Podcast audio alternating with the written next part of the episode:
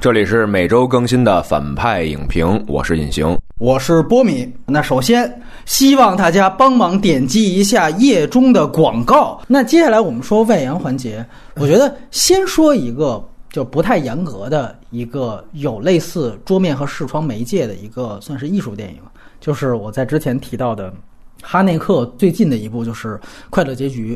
那其实是那个他那部拿到金棕榈跟奥斯卡的《爱的续集》作品，我觉得那个片子其实是所有在我现在看用视窗功能、用桌面视角，还算是真的有所表意，而不只是拿这个东西当噱头的一个电影。当然，我觉得在哈内克的维度，由于他用了这样的一个比较 low 的直播视角和这个窗口视角，在他电影当中，这个电影也确实不是他最好的作品。我觉得两分看，就是。快乐结局在我看来是一个整个建立巴别塔的过程，就是那个电影其实讲的是沟通的彻底无效，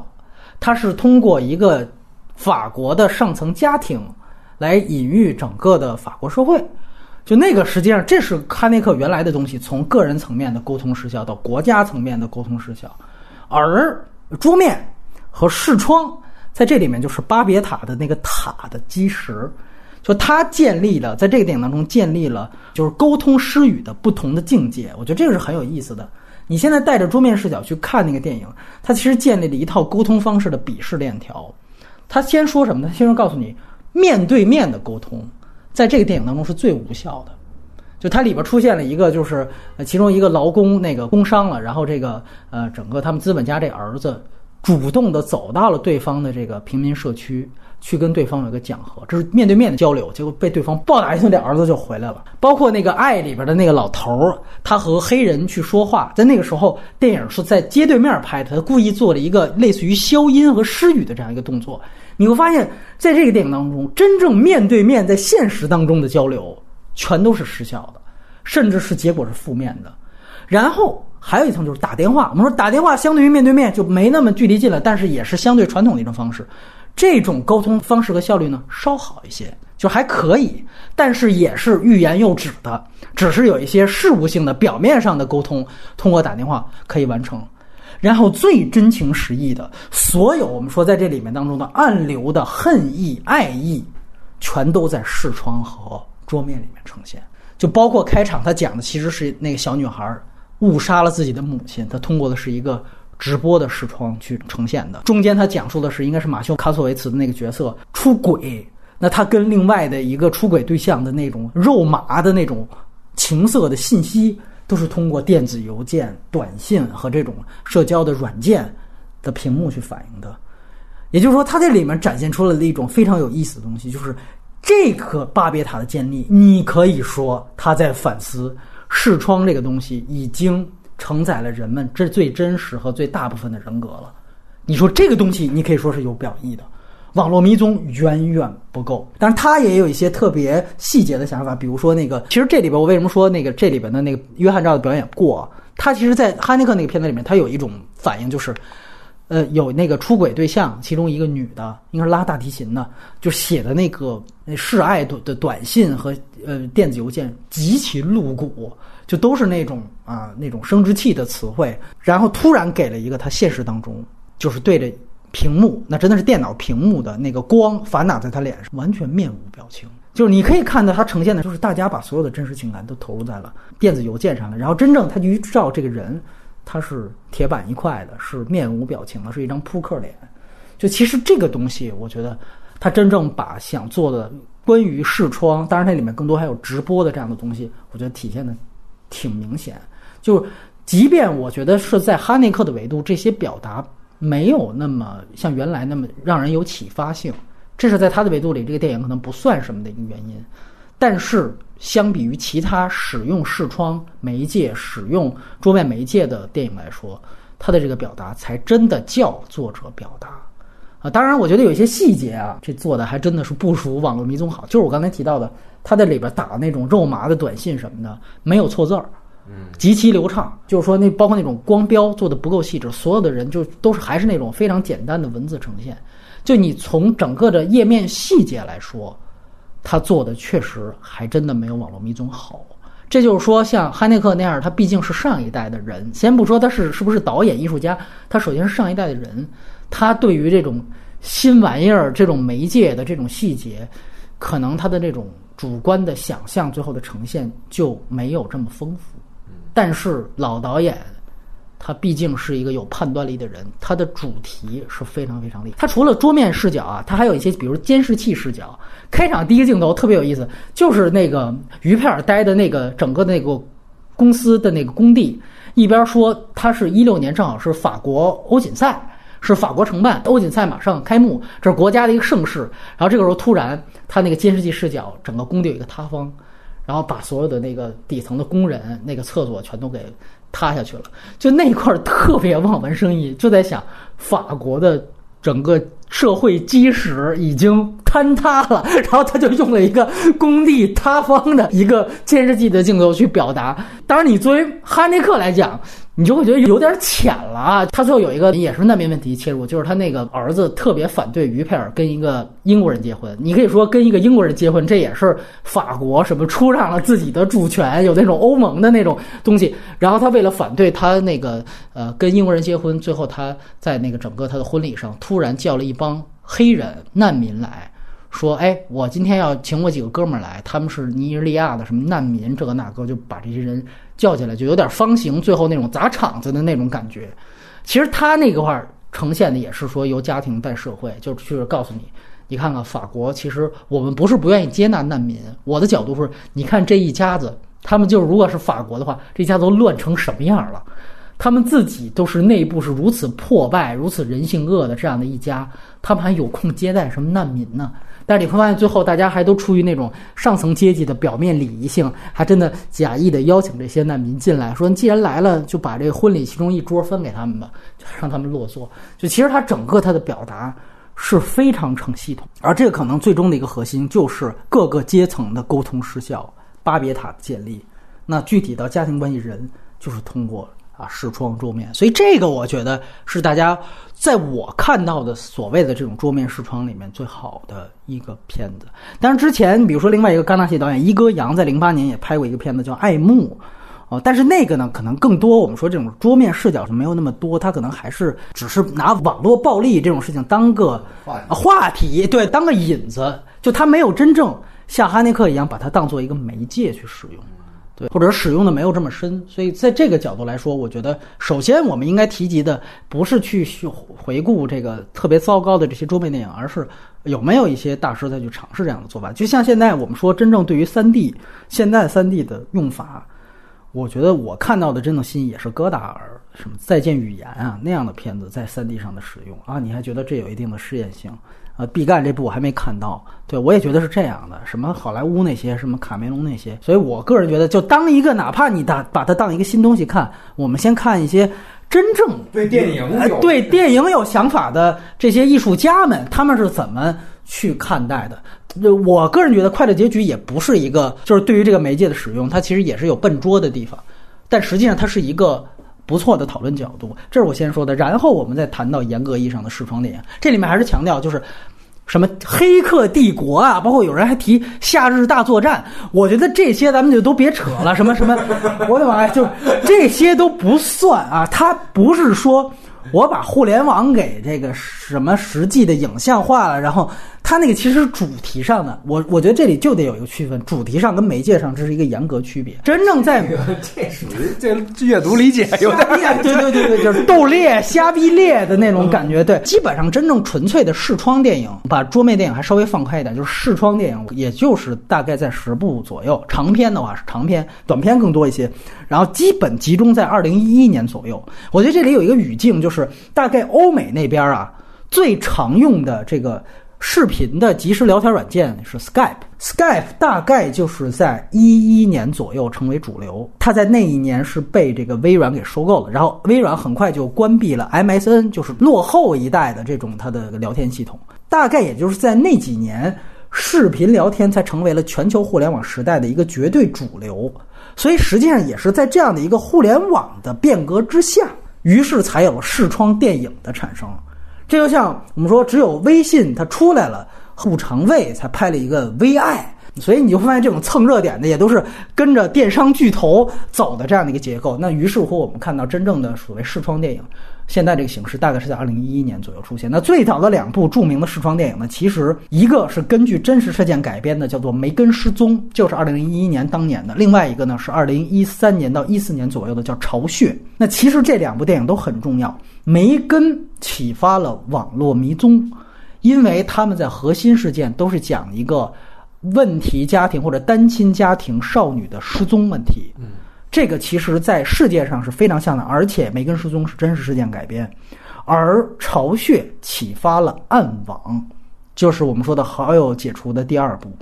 暗网完完全全是巢穴概念的升级加强版，就最后我告诉你，这是一大阴谋，这是一个玩家的一个视窗，这东西巢穴早就已经拍出来了。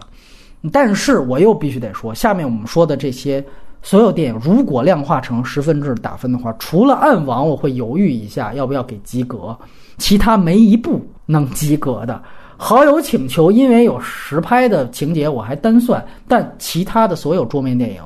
大部分我都在三到四分这个区间，他们都是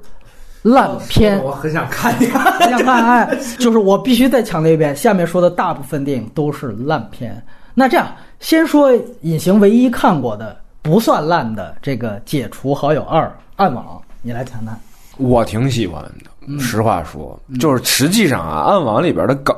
这个老早就有人用过。嗯，不是你说那部叫啥来着？那个巢穴，巢穴我没看过啊，但是你比如像什么泰国那会儿那个什么害人十三，后来被还被翻翻拍过，那个就是这意思嘛，就是一堆人操控的一个游戏嘛，杀人游戏嘛，对对对，这就是典型的，而且它就是那个暴风雪山庄嘛，就是典型的一侦探模式，这些都是老梗，但是它就是旧瓶装新酒，老树发新枝儿，你还是会看，就是我是觉得它是两方面胜利，一方面它给你带来一个特别好的奇观。嗯，对吧？就是新新的这个题材、新的种类、新的表现形式。另一方面，那个也是这个这一类小众的电影的本身的一个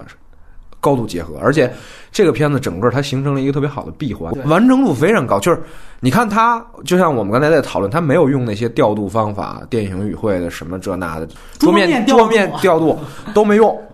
你去看。一点都不会觉得沉闷，你甚至会觉得比这个《网络迷踪》还要爽。它是可以单独作为一部电影，就是在院线上放，我觉得没问题，甚至可能还反响不错啊。嗯嗯嗯，对。其实另外一个事儿，我也必须想说，就是为什么桌面电影在中国它所获得的口碑比西方都要高那么一两整分儿？你明白吗？就是像《网络迷踪》在西方可能是七点三分左右，但是在在咱们这儿直接就将近九分了，然后其实《暗网》这个片子在西方是不及格的分数，但是在咱们这儿接近八分，这都是豆瓣的分数。我觉得有一点特别重要，就是因为咱们的观众看这两个电影都是在桌面上看的，都是在电脑上看的，很多的事情。而我恰恰不一样，我我很难，我现在很难接受在电脑上看电影，我都是一定要把它拷到电视上去。就最起码是电视，我觉得这是我能退让的最底线，就是家庭影院。所以有的时候我会更注重调动那个东西，因为确实我不是在一个桌面的情景下。但是我觉得这个能特别解释出为什么中国观众格外喜欢，因为说白了，大家看片子的主流方式，我相信都是用电脑看。嗯，这个其实是个问题，因为我做剧嘛，就是剧的时候我们就在讨论，就是什么最重要。对，其实最重要两项东西，故事和演员，因为观众。只能注意到这两项，嗯，就是你的故事走向怎么样，演员表演强不强，嗯，而且这个表演还不是说特别肢体性的那种，它就是你表情管理，说白了吧，表情包说白了就是，哎，表情管理好吧？为啥？因为因为你这个剧，它其实就是电影，它是需要大量丰富细节的，你就需要注意很多东西。但是你到你到，对你用手机看的时候。这些东西你看不到，细节就完全被流失了，就跟你看一个你在电视网上看一个那个压缩版的电影，你就看里边全是色阶，就是其实那是有细节的，但是你看只是黑一块、灰一块、黄一块，就这就是那个问题，就是你在那手机上看你是看不到那细节，这个其实会反诉你对于电影或者是对于视听产品的要求。是这，我觉得你刚才说的就是这种，就是没错，就是真正给你一部，比如说二零四九，你反倒不知道它好在哪儿了。啊，对哎。对对，就是你都不知道眼睛看哪儿，就是因为你看看手机的时候，你只注意那演员的脸，哎，它变成一个巨大的屏幕的时候，你眼睛还盯的是这演员的脸，对对对就周围那些对于你来讲是无效，就好像我们现在看那个叫什么桌面电影吧，哎它有好多网页上其实也是有信息的，但是我们不知道盯什么，我们只能盯动态的那个对话的对话框，其他的可能我们看不到，就就是这种感觉，对，就是我觉得可能对于作为观众来讲，这需要自我注意的一个问题。其实桌面电影为什么我觉得这也挺重要？它在中国火的原因，就是因为它恰巧就符合我们现在大部分人的观影层次。嗯，然后在这个层次里面，网络迷踪可能做到最好，然后呃暗网做到其次，所以它就成为了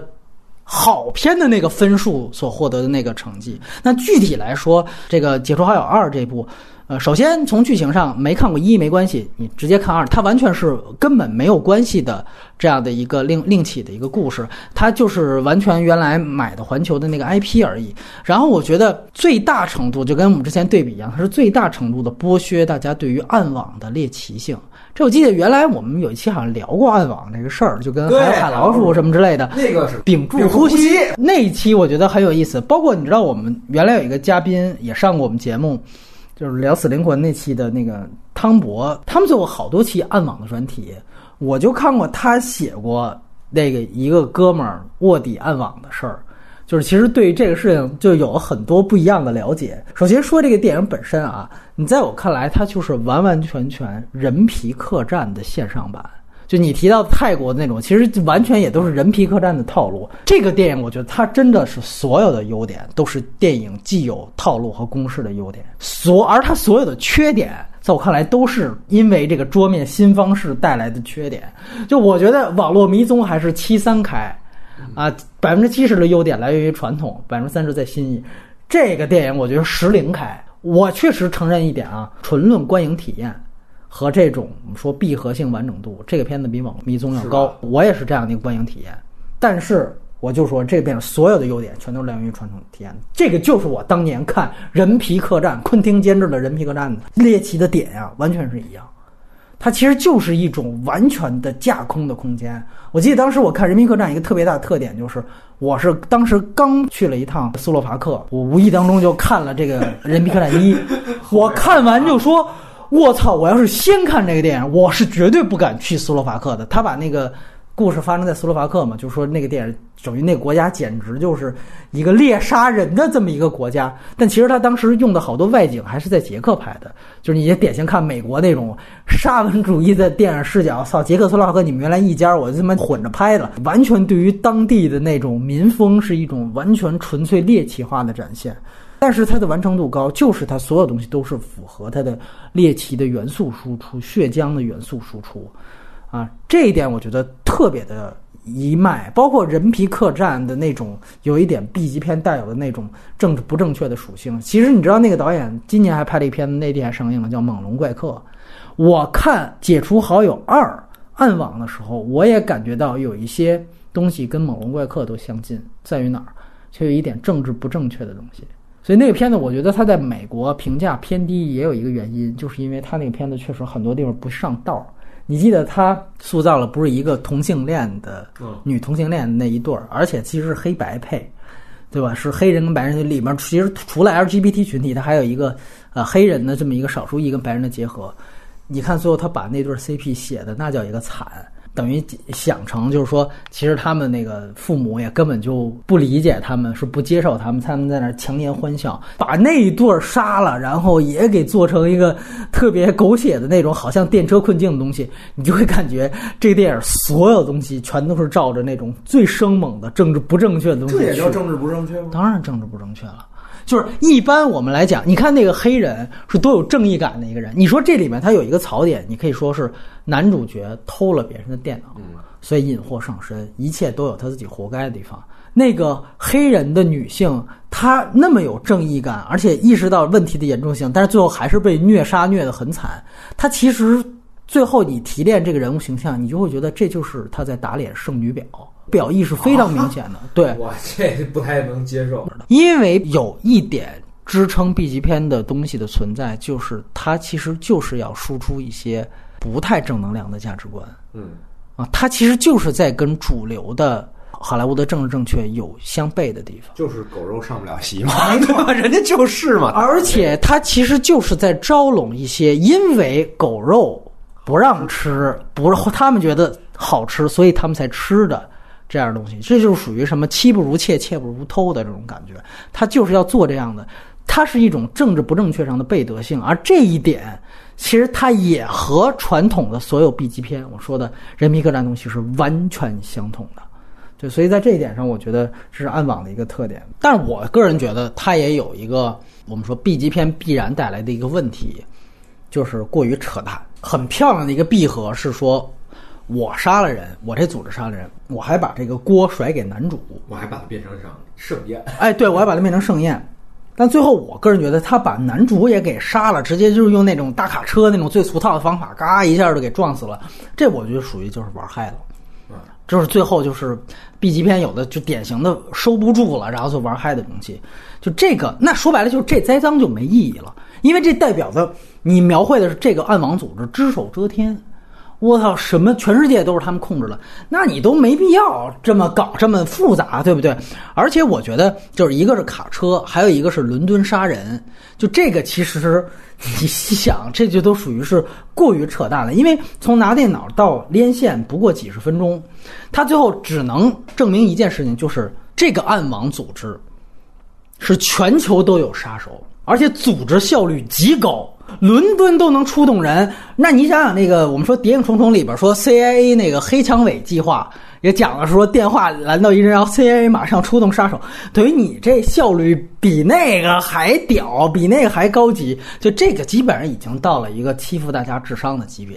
就只是看你是不是要细讲这个问题。它完全的是在去剥削大家对于暗网特别浅层和刻板的认知，就这东西可可怕了。就是一进去就全都是虐杀，就是你现在打开百度搜索，你输入“暗网”这两个字，除了这个电影的这个链接之外，大部分的评价就都是告诉你暗网最恐怖的十件事儿，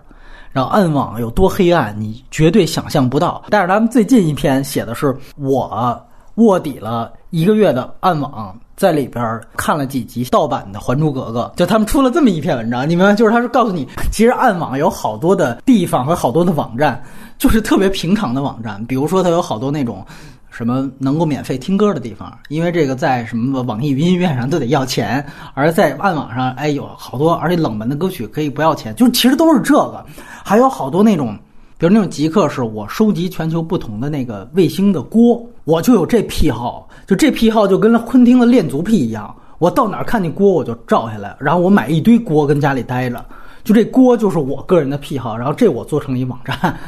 就是它有好多那种奇奇怪怪的这种极客的东西出现，它并不是那种就接，而包括这里边把比特币那种，我操什么各种我比特币的账户，我这组织，就你感觉特别刻板的那种。呃，我觉得那篇文章对于暗网了解挺好，就是他说，呃，那个暗网百分之八十流量都是看热闹的屌丝。啊，你可以感觉就是《解除好友二》拍这个桌面电影，其实迎合的就是这些屌丝，实际上这样。而且你包括那个，我还看到很深入的一些文章，他们讲暗网的整个变革，说原来是真正有思路，就是不不是那个思源的思路，真正有原来暗网很轰动的一个思路。思路那个创始人后来被揭露出来，真正在暗网买凶杀人来着，然后整个他那个整个思路的那个就后来就垮掉了，包括警方也去打击了，因为他做的太大了。他说在后思路时代，暗网就没有这样的一个大的组织了。所有说白了就是群龙无首。他们当时就揭露说，有一个真的有一堆说买凶杀人的网站，但是你点进去都是骗钱的。大部分其实暗网是这局面，开淘宝开药，对，全都是假的。对，大部分全是假，都是骗臭屌丝的。哎呦，暗网可深不可测。我下一看比特币什么的，我真的去去花钱想干点什么，发现我操，就你丫就上当了。所以对于暗网文化，我觉得大家有机会也可以了解，这是这是一个纯外延的话题。但是真正回到电影本身。我确实还是刚才那句话，所有的好其实都是把人民客栈搬到了桌面上来啊，这就是我的一个基本观点。然后呢，我们就去讲，按时间顺序去说。呃，首先最早的一部就是梅根失踪。这个电影其实还是后来美剧有一个美剧叫做《美国恐怖故事》，哦，哎，它实际上是美恐的其中一个导演导的，就是等于在他早年间导的上，应该是个女导演。她严格意义上来说，她没有桌面概念，但是它呢建立了非常清晰的这种网络视频窗口，尤其是这种聊天窗口的母题。然后它所有的镜头全都是用这样的视频窗口和一些监视器和手机自拍的窗口来进行的链接，它没有任何的第三方的这种实拍的传统电影的机位和视角，所以这个我觉得也可以算成一个，它不是桌面电影，但是它是一个第一部建立了清晰的视窗概念的这样的一个电影。但是我觉得早期的视窗电影还有一个特别大的残余，就是它还有那种伪纪录片、恐怖片的残余。就是它有很多那种鬼影实录的残余，对，这是我们说原来桌面电影它没办法独属于一个类型的时候，你可以看到它还好多女巫布莱尔的东西，比如说什么这个女孩到野外她就自拍，完了后边就出了一杀人狂，就是你看这些东西还是这个单一光源，然后在那儿镜头在那儿晃，然后哎出现这门一踹开没有人，再换一下一门还没有人，第三个门啊出了一大鬼过来。跳出惊吓，他还用这样的方法，女巫布莱尔式的这种惊吓，所以我在我看来，这种就说第一部，我们说往往一个电影第一部，它还有带有很多其他的类型的残余。你看这个片子就特别明显，而且我觉得最糟糕的是，很难想象这是一个真实事件，就把一个真实事件拍得如此假，到最后那个抻戏的感觉特别明显，就是你感觉这个电影完全没有剧情设计可言。这我就是说，为什么你只有把这些前面的片子都看了，你才。能够了解我说的网络迷踪的好，就在于他们认为啊，我这是一新形式，我这新形式我可以不讲原来什么传统什么他妈公式，扯淡，行为艺术。对我这东西出来我就牛逼了。我告诉你，因为他上来其实建立了一个，就是说以下这个镜头都是真实的。我告诉你，突然他其实开始我就做挺不错的，他讲那俩小孩在那儿随便在那儿啊。自拍在那儿跳舞，然后他啪把这跳舞的这样一个自拍定住了，就说这个事件真根据真实事件发生，其中的一个小女孩失踪了，在两天之后失踪了，然后啪一下接着俩人接着跳舞，然后定格到她那跟她一起跳舞那闺蜜又一定格，就是说，就这个女孩在这个女主角失踪之后的七天，同样也失踪了，不避讳去告诉你，我这就是剧透，我一上来就告诉你，这两个人最后都他妈失踪了，这事儿是真事儿，你看去吧。哎呦！我当时一震，我说这我操！哎，这比网络迷都牛逼！这上来我就告诉你，这俩女孩他们就完了。这不不避讳剧透，就后来发现，我操，所有东西没有剧情设计，就是讲他俩最后怎么被抓走了。其实最后那谜底特简单，就是他俩真的就变成俩那个什么杀人魔的性奴了，就是就是你想象当中最暗网的那东西就拍出来了。诺阳性奴。哎哎，诺阳性奴案，这暗网你记里不是有一装桶里的吗？他这片子就是讲他怎么被装到桶里去了，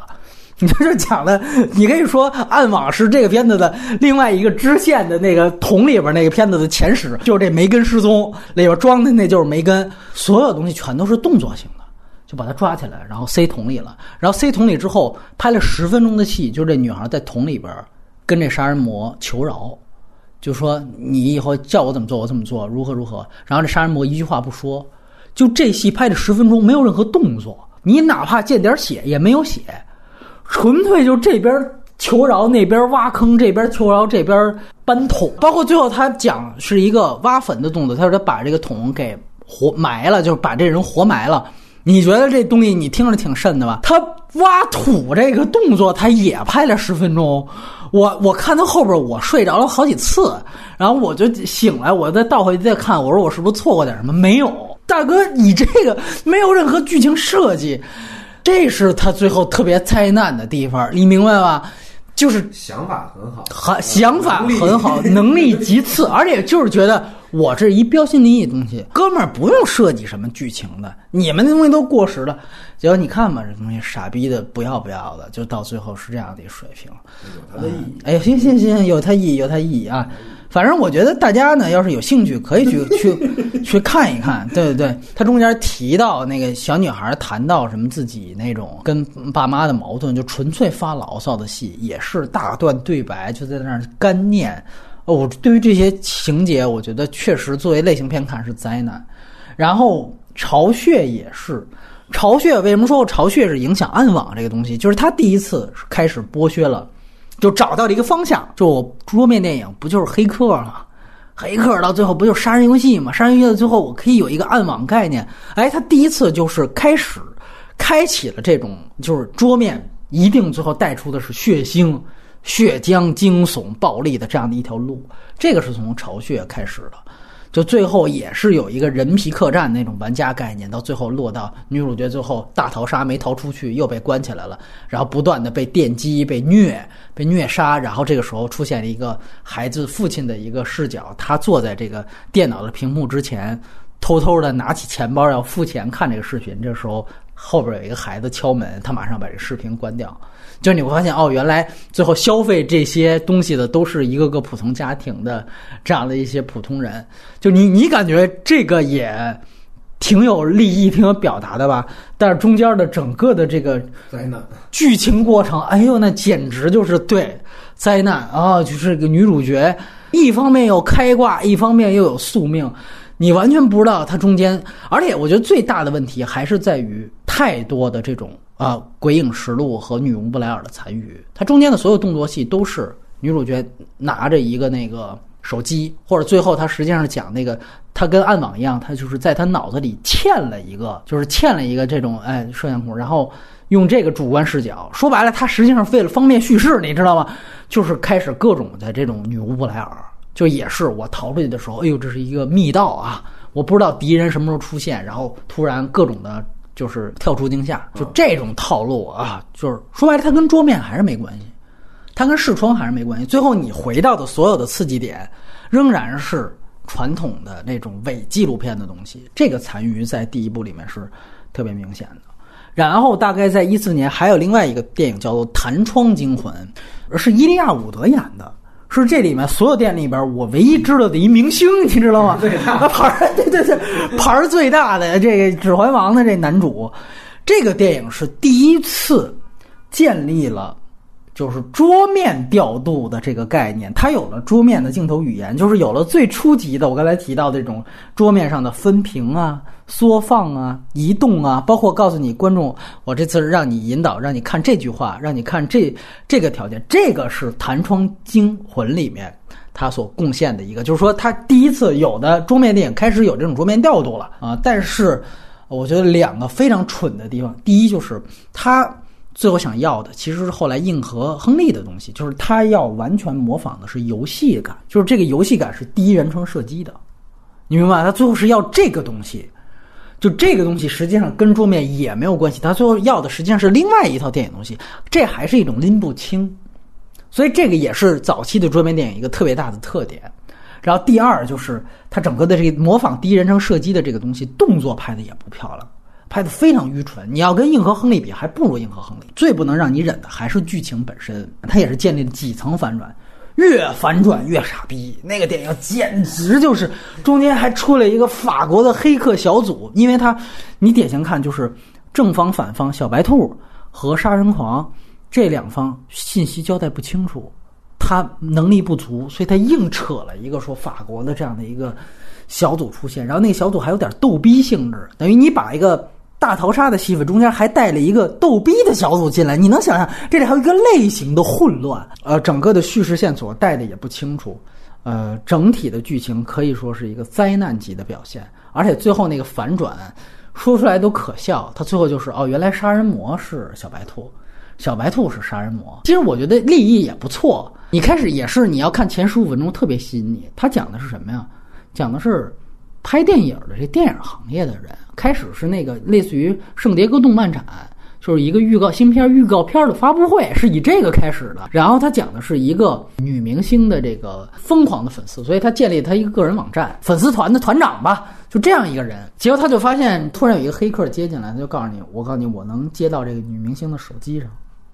你要不要听？我能告诉你这女明星什么？你能看到她做爱的镜头，你要不要看？就说白了，这是一种我告诉你有一这样一个窥私机会。”你这不是比你平常的说马上他出了一新片儿，然后你去截预告片的图，不更牛逼吗？然后这里边还有一个潜台词是那个女明星当时本来有一个号召见粉丝的这样的一个见面会，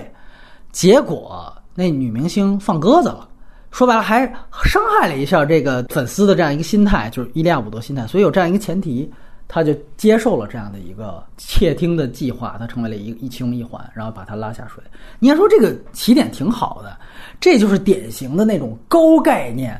我就一概念，所有的牛逼地方就到这儿为止，后边真正把他拉下水之后，所有的情节极其傻逼，所以他们都没办法单独拿出来评价。对，然后我们说同一年。就是刚才我提到的《摩登家庭》的那第六季美剧，你别说，所有它这些前面的所有的这种桌面的形式，就这美剧的短片，在我看来完成度最高。他把网络迷踪的这种基本上用到的一些模式，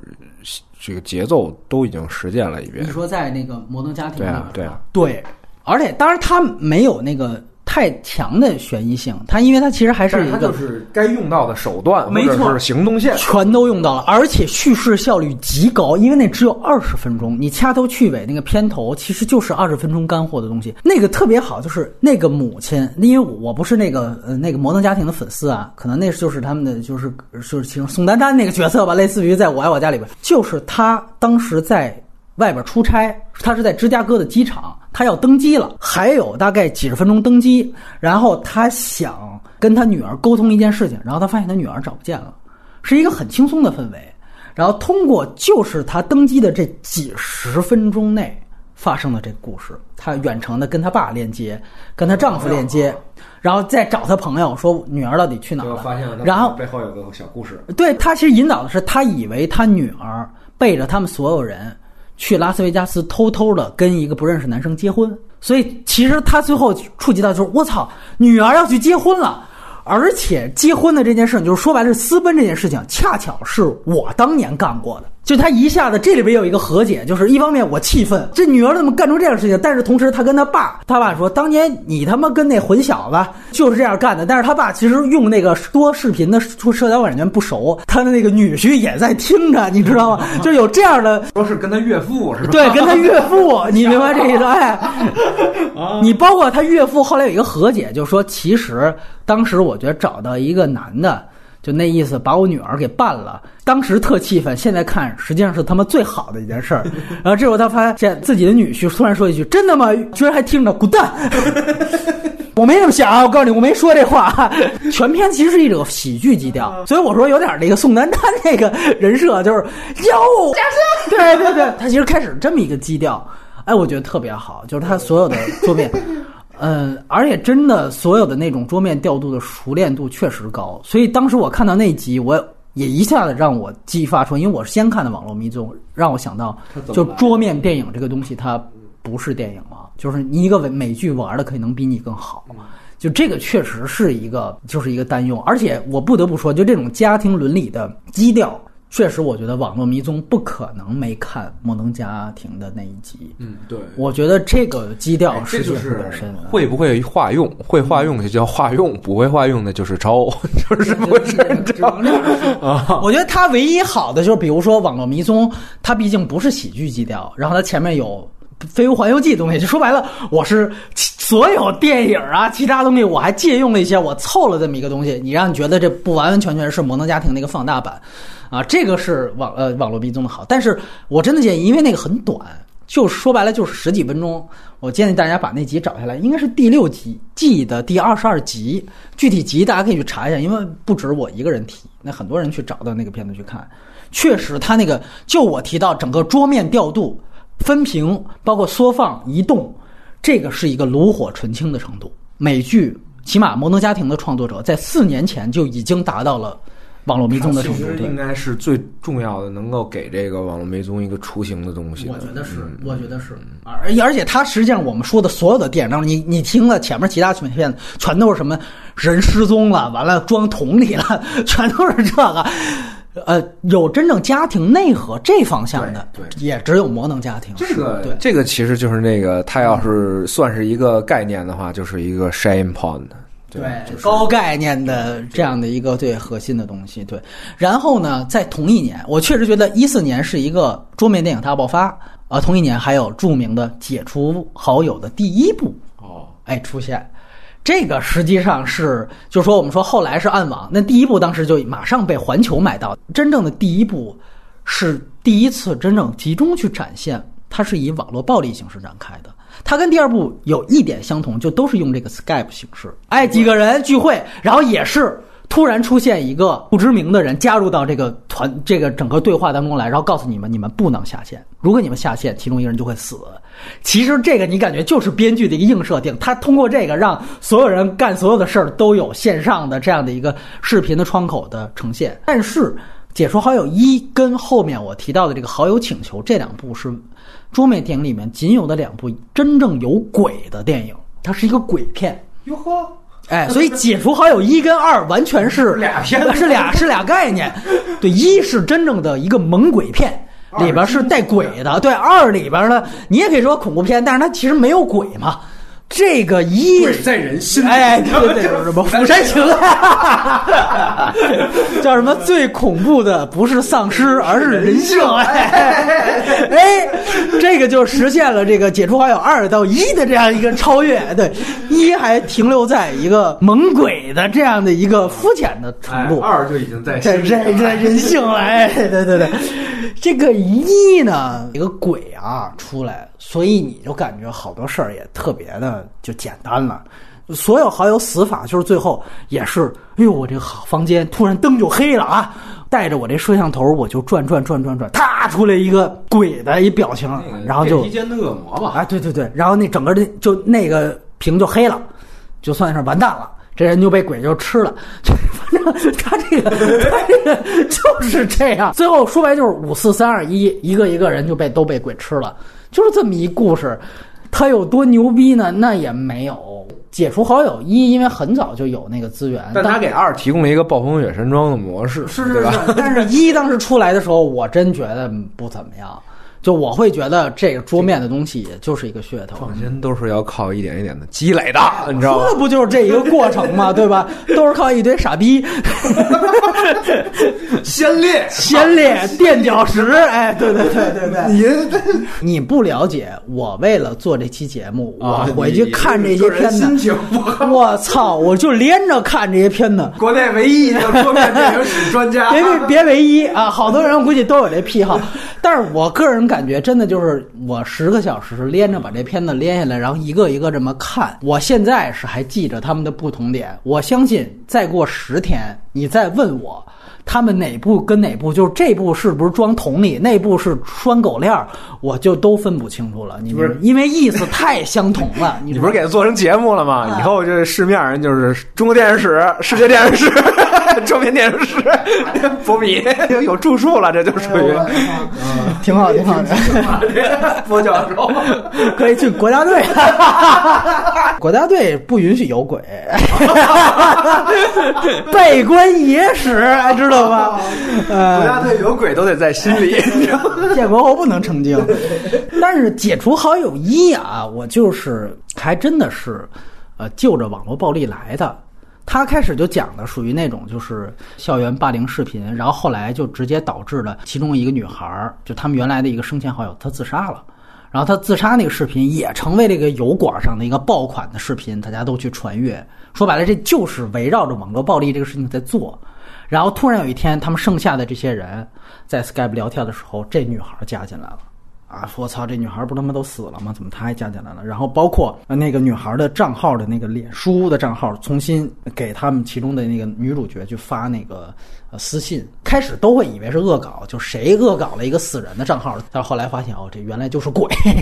这就是鬼。就他那个整个的剧情完成度，绝不如我们今天谈的这两部《网络迷踪》跟《暗网》，就是在于它有很多。专门为了骗观众的地方，比如说他会搜，当中间他出现其中几个好友已经被鬼弄死了，他也意识到对面确实是一个鬼，他拿这个事情严肃对待的时候，他就搜了一些这种，比如说怎么破解灵异的这个方法，然后他就说，如果你面对恶灵的纠缠，你要一定跟他说实话，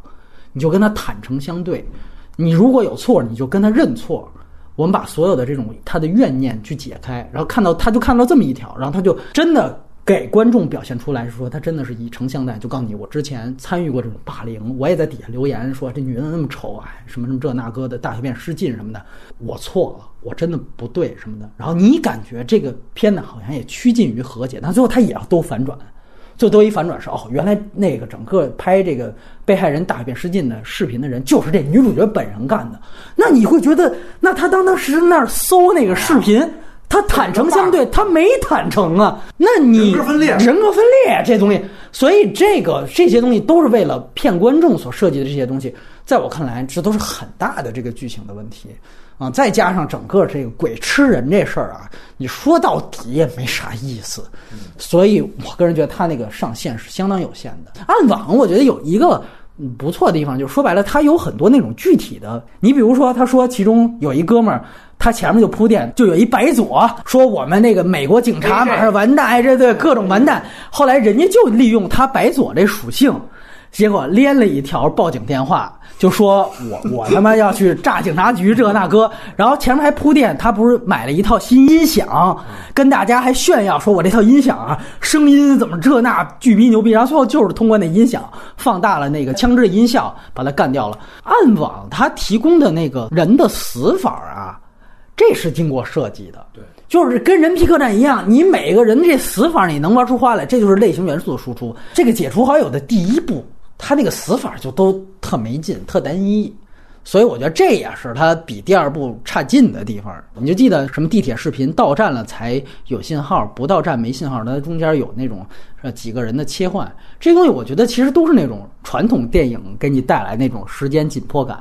对吧？有像我们原来说什么那个遥控的。炸弹什么什么警察故事的都是到了隧道，然后就没有信号，然后利用这个说做一些文章。其实他利用的也都是传统电影那种技巧。《解除好友一》当中这些东西都没有，我觉得确实两部电影差距是挺大的。然后还有另外一个片子是《好友请求》，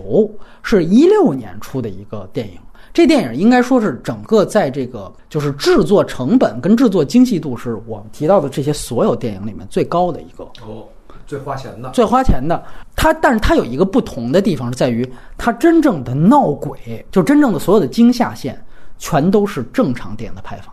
就它这个电影是有跳出去了对啊它这个电影是有线上线下的，桌面只是它其中一个成。其实我觉得，如果你好好组织一下，我觉得这不失为一种方法。但是我觉得它这个戏剧结构编排还不够好。我其实特别希望看到的是那种，包括网络迷踪。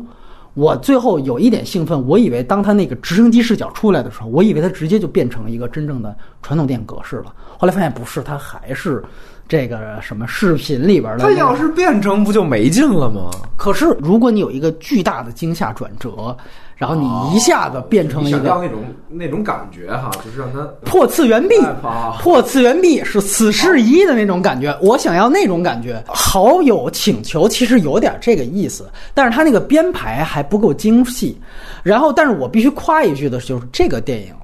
由于它有线下的这个片段，所以能放在电影院里。对它那个美术跟摄影都挺牛逼的。剧情呢？剧情就是跟《解除好友一》一样，就是它是闹鬼的一个片子，是女巫是这么一个事儿。但是就是他的美术跟摄影，我觉得是逃出绝命镇水平的摄影跟服化道，所以逃出绝命镇的水平也是 也是低成本嘛，也是低成本，但是比桌面电影就一下子就高一个档次了。确实觉得它中间有一个，他最后去寻找到那个。鬼的那个女巫的那个段落，它有一棵倒了的大树，它有一个巨大的一个全景构图，然后那个大树那个伸张感，然后直接就是它典型的那种传统恐怖片的那种构图去制造那种主角的身陷囹圄的那种感觉。哎，那个我觉得是特别好的。我我本来看一桌面电影，后来发现哎，居然有这样的构图设计，我其实挺兴奋的。这样的点，它也是一个 Facebook 开始，这个女主角是一个小网红，然后她认识了他们班里边。呃，最孤僻的一个转学生，冷面插班生啊，这么一个人，大雨惊奇。完了，哎，大雨惊奇系列，完之后呢，跟这个冷面插班生，他就算是交上朋友了。就是他唯一说白了，他当时有一个精神病的研究课题，他拿那人当课题，结果后来那个人才发现啊，原来你也不是真正的跟我当好朋友，就幻灭了，然后就弄了一个女巫的那种巫术，就是在一个黑镜前面自杀，不黑魔法。然后以这个就等于下算下一个降头，就解除他。但是他有一个社会上的一个讨论，就是说你不是一网红嘛，以鬼的形式黑了你页面，然后就专门发那种自杀的所有的视频，然后让你由一个网红变成一个所有人都骂你的这样一个形象啊，变成一网黑。然后他其中有一个特别好的母题，就是每当一个事件发生，就体现一下这个人的 Facebook 那个主页，他的那个。粉丝数量就是狂掉，你知道吗？他到最后真的也掉成了，就像那个冷面茶文生一样，也让他变成那样一个状态。哎，这片子有点意思。但是其实最后还有一番儿，就是让他变成下一个冷面茶完生，然后又到了另外一个学校，重复这个故事。贞子嘛，就是万能钥匙，最后你会发现，所有的冷面插班生都有一段。原来都是网红。哎呦啊，好多人对这篇不买账，是因为他的惊吓不是在桌面上完成的。他是下边真的去直接第三视角去拍了，但是我确实觉得他那个他不是黑魔法吗？他讲的是那个黑的马蜂杀人，就一群马蜂袭击他那个其实牵扯到蜂群思维，蜂群，蜂群思维，哎，一段特逗，就是他们最后有一段去那个那女巫家里边，他整个配的那特别紧张的音乐，还是模仿的野蜂飞舞的那个，我就觉得那段还挺有意思的。然后真的就是有符号，也对野蜂杀人嘛，所以还挺有。然后他有一段挺牛逼的视效，是我们知道不是经常那个恐怖片有那种猫眼视角。就门外有人敲门，然后给一猫眼镜头，然后踏出来一个跳出惊吓那种烂梗。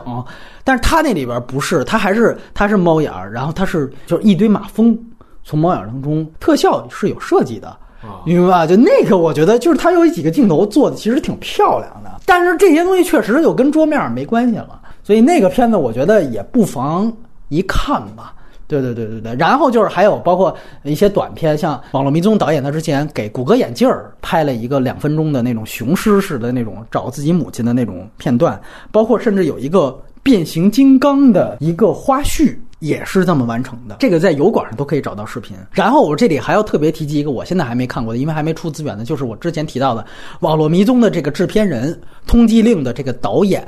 他自己亲自指导的，叫《往右惊魂》，又是诱惑的诱。他，你知道这个片子为什么在柏林放？你知道他讲什么？ISIS 是怎么通过洗脑的视频在全世界收割自己教徒的？我觉得这还挺牛逼的。听说在柏林放了之后是大受好评。就是他说白了就是用那种说，比如说 ISIS 不是有那种病毒视频，就圣战多牛逼，怎么怎么样。然后他实际上就是通过这样一个视角去讲述一个什么无知少女是如何。吉波尔顿那种。但实际上，他实际上都是通过桌面去完成的嘛。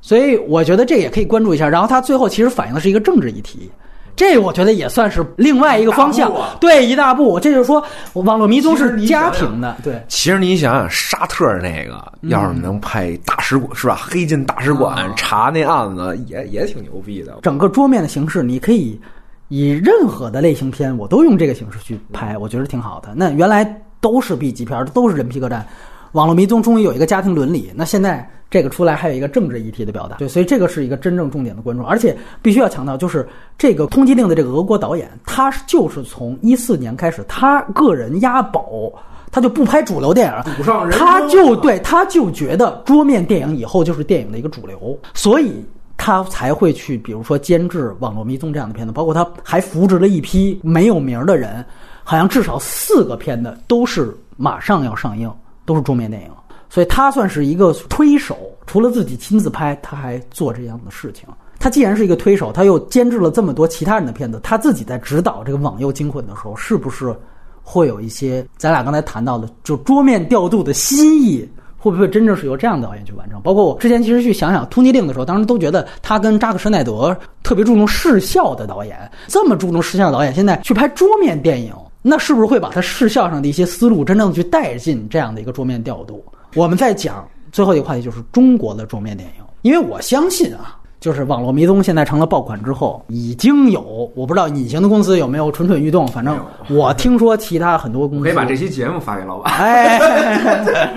很快我们就可以看到独属于中国的。因为大家可以想想一下，对吧？咱们的微信的界面啊，微博的界面，抖音的界面。对吧？你隐形的最爱，对吧？就是这种，哎，咱们说可以去聊一聊，敞开，包括直播，其实会有，肯定会有，因为咱们不是刚出了那个网大嘛，就有拍网大杀人的故事。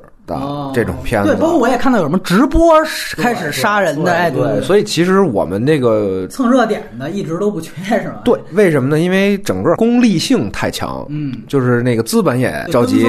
创作者也又可找人可写的了。对对对对对，但是呢，就是我真的是就是聊这个片子，嗯，我就是无限感慨。我觉得人家那个创新力其实才真是原动力啊！我觉得，就虽然你说它本质上是一种模仿啊，但它其实也是一种创新。你在另外一个角度上去看，就是人家把这个形式拿过来，啪做上了。这个叫创新，就是我也希望我们的这个我们有这个好的东西，但是我们能不能真的出来一个至少是不输于网络迷踪和暗网这级别的？嗯，因为你可想见的十部出来啊，那都是三四分都不一定是有。在本土化上面，你我觉得有一点，我们确实还是挺有底气的。就是中国可能在拍电影上面啊，确实落后西方挺多，但是咱们在移动互联这上面，四大发明啊，新四大发明啊，那就张小龙什么的，那可是中国的核心竞争力啊，是吧？对对对，我就想，你就至少这什么支付宝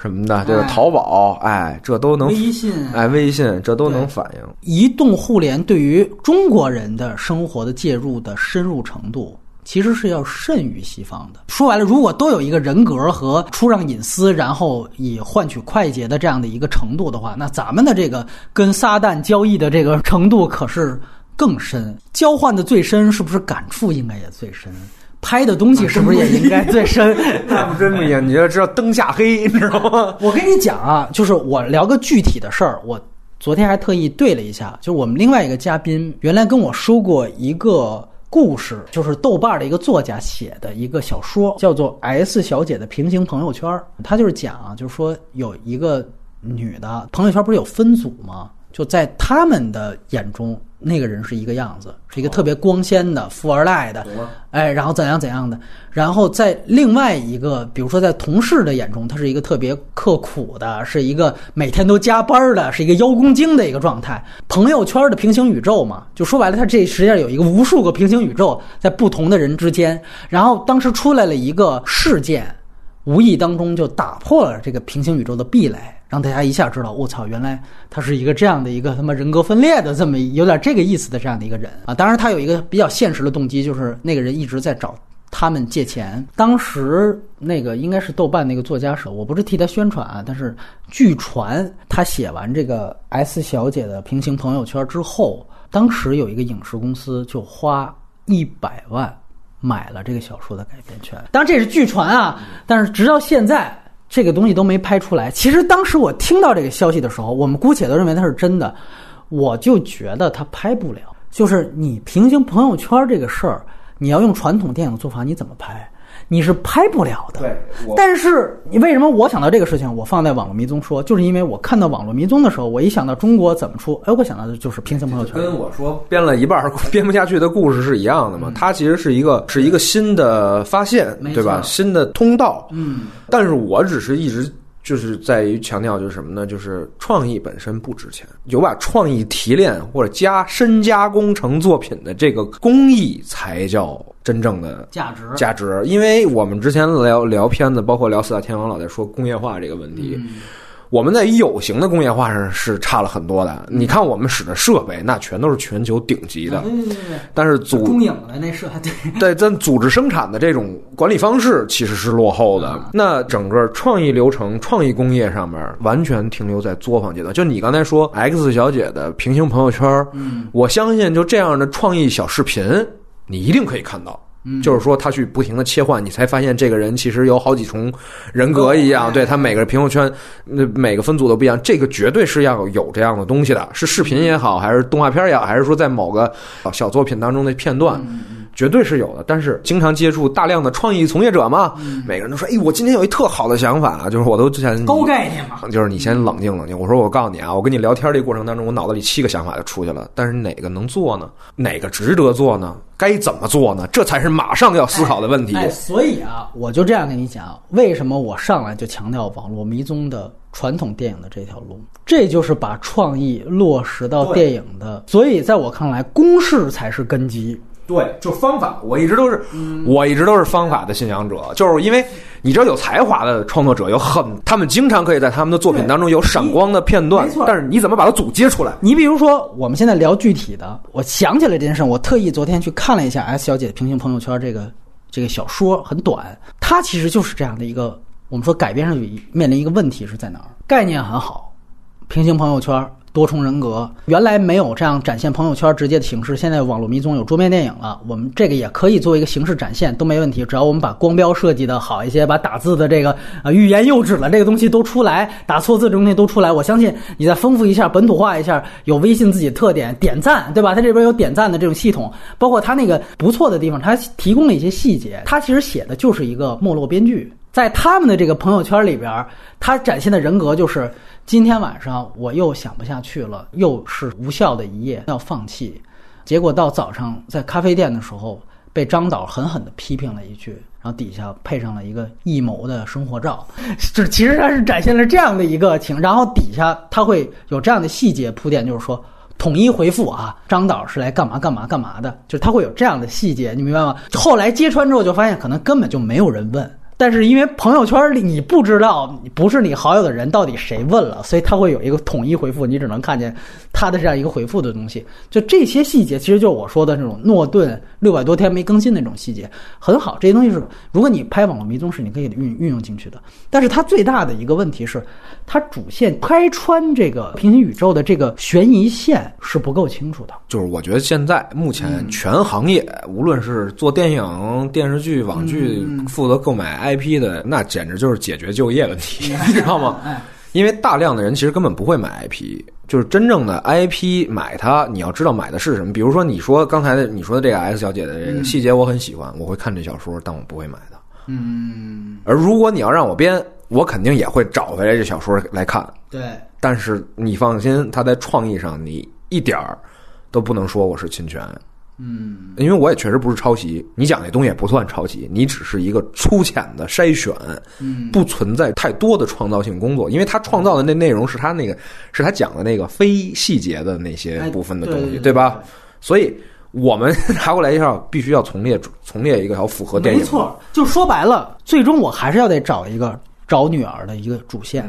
你明白就是平行朋友圈绝不能成为我这个电影本身的核心，否则它就是那些我之前说过的三四分的那些上来十五分钟你觉得还挺火，后边全是他们傻逼的东西。找女儿这条线是我从传统的悬疑片里边借鉴的一条线，这条线必须得足够清晰明白，我才能串起我这些所谓牛逼的创。为什么说我们现在创意的整个整创意没有工业的原因，就是在于大家呀就以为点子，你知道吗？我他妈有时候最出去跟人开会就特生气，你明明跟他聊的是救。女儿之类的这种，这是一个大线呐，你知道吗？他告诉你说你这点子不错，就是他在他看来，创意就是大家一堆人坐在一块儿头脑风暴想点子嘛。其实，但是你要知道，在一个成熟的工业体系下，嗯，他能判断什么样的点子处于什么样的级别、什么样的层次，怎么一层一层把一个无形的东西变成有形。咱俩刚才说那个看不见的那条线的那东西，就是这个导演脑子非常清楚。他知道我这片子主流价值的东西在哪儿，怎么往上去做？要不然他一桌面电影，他没事儿天天父爱母爱的讲他干嘛呀？哎，博取最大公约数，这事儿他想的很明白。对，经常就有那人，你明明你一看他做的人设、主角这些这些东西，这就是一小众的东西。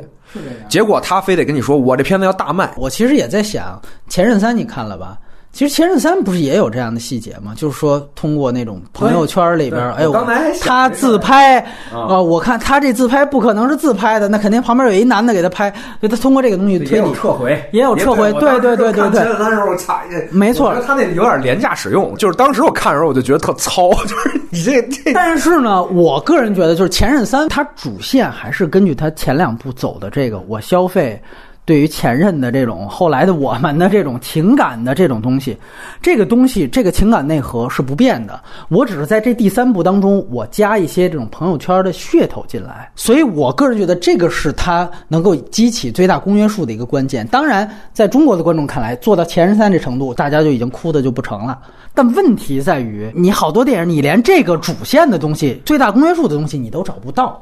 所以我觉得这个也是挺关键的一件事情。救女儿这件事情，你把这条线讲清楚了，它可以是飓风营救，它也可以是网络迷踪，它可以是天照，它也可以是杀破狼三。这个东西是万变不离其宗的。所以中国其实现在我觉得也是，就缺少这样的电影人才。我个人觉得，就是好的创意拿来嫁接到这样的主流的电影公式，才是真正商业片的王道。对其他的就就就都别都对都别扯淡。所以你看我们的东西，比如说综艺电影，真的就是完全一综艺，哎，拿出来就弄。跑男行就来，完了爸爸去哪儿就来，能能捞钱就捞，完了马上迅速市场就退潮。就是我们资本很逐利，就他们总觉得说你们搞电影啊，冥顽不灵是吧？就不懂。其实你其实他们挣的这这两年在中国挣的这个钱，都是一个因为资本过热、市场过热造成的一个畸形的钱。挣傻逼的钱呢？对，在正常市场下是不可能挣到。就是你同样这种《爸爸去哪儿》的这种片子，在美国在线的制片人是不会去碰它的他要碰，他也一定是要把它变成一个电影化，嗯，更电影性的一个东西去做的。因为为什么？只有这样，我做的这个东西有意义，它才真正有价值。我这里再补一句，就是你看他故意找了两个，我们说叫什么虚拟画面摄影指导，就这个其实就是很工业思路的。就我这片子，我不是说我弄一桌面，我导演自己就撂了，不是，我要专门请两个人，这个鼠标怎么走位，这个东西我要经过设计，而且哪怕是他真正的实景的摄影指导，他说虽然长镜都是演员们自己拍，但是他说面临一个问题，就是我们的这设备。如果真的在一个暗的房间里拍，所有的 iPhone，包括那个 Hero 四、GoPro，他们的一个最大问题是他们会自动曝光。他说这如果呈现在电影上是灾难。他说那怎么办？所以你注意到整个在这个网络迷踪里边的光照环境，还是得三点布光法后面去补光，每个房间的光照都是亮的，只有后边的亮度够。这个 GoPro 拍出来这个视频才能够，就你说的不至于特别糙，不至于我操整个就糊了，对吧？你要是经常看，如果按照咱们这思路啊，反正咱们就是素人拍的嘛，那素人拍不就糙点吗？咱们就也糙，对吧？其实真不是这样。什么叫工业化啊？咱们最简单的说，就是去改革我们的职员表，嗯，就是让那个职员表上出来更多更细化的东西，对，出来更多更那个具体的工作，更新的工种，更明晰的工种，而不是像现在一样，操大锅一轰。就是你知道，就是所有人就是搞这项目，就是先几个人喝酒弹逼，会儿在会议室里抽烟，想出一点子，行，找编剧去吧。就就就这么着来了。所以大部分项目死也是死在这儿的，烂也是烂在这儿，基本上就是这么回事。那么简单啊！我 啊，总之我觉得新形式会给我们一些启发，所以这这次节目真重。还记得咱们两年之前聊什么？什么时候超越？到一批